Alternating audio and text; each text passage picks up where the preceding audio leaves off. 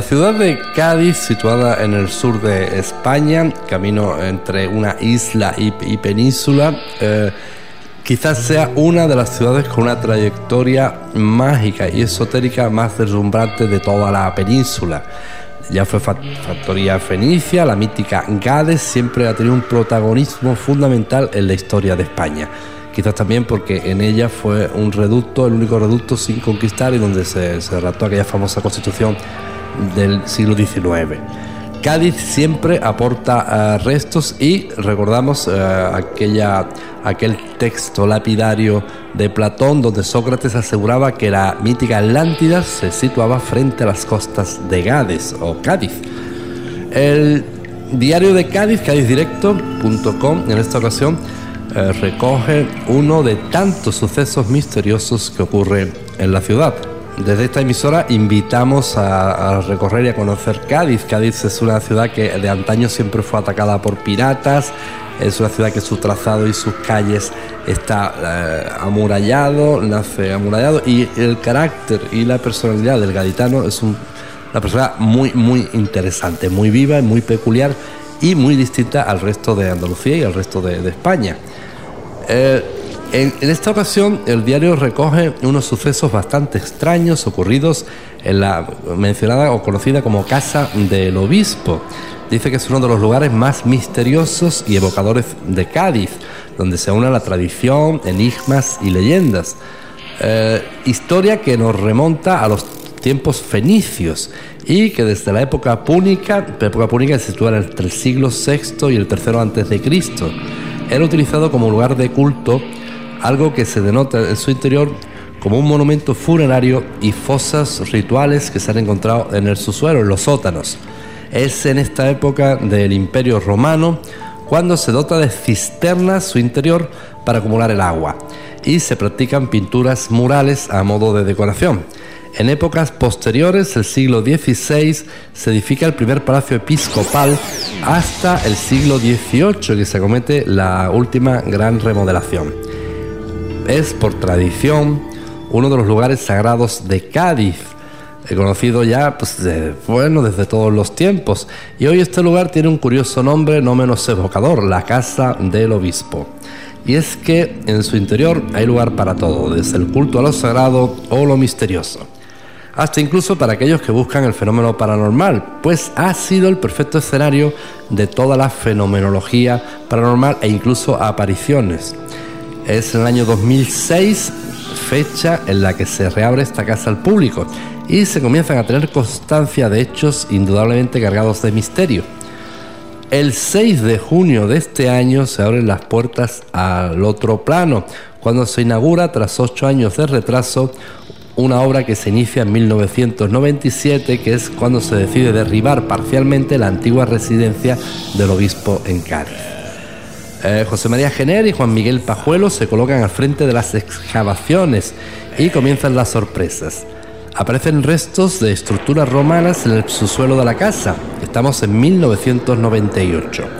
Y así las obras comienzan a sufrir retrasos e inspecciones por parte de los expertos, ya que pocos meses después afloran restos fenicios tras siglos de oscuridad. Muros, pavimentos y zócalos son algunas de las ricas muestras que se han ido despojando de su mano en la tierra para volver a ver la luz. Es en este mismo año, 1998, cuando se hace un sensacional hallazgo. Un anillo de origen fenicio, muy muy anterior a Roma. Alicia Pérez, científica titular del Centro Superior de Investigaciones Científicas, y su equipo datan el anillo en torno al siglo VI a.C. Es de oro macizo puro y el joyero que lo realizó, según los expertos, era zurdo.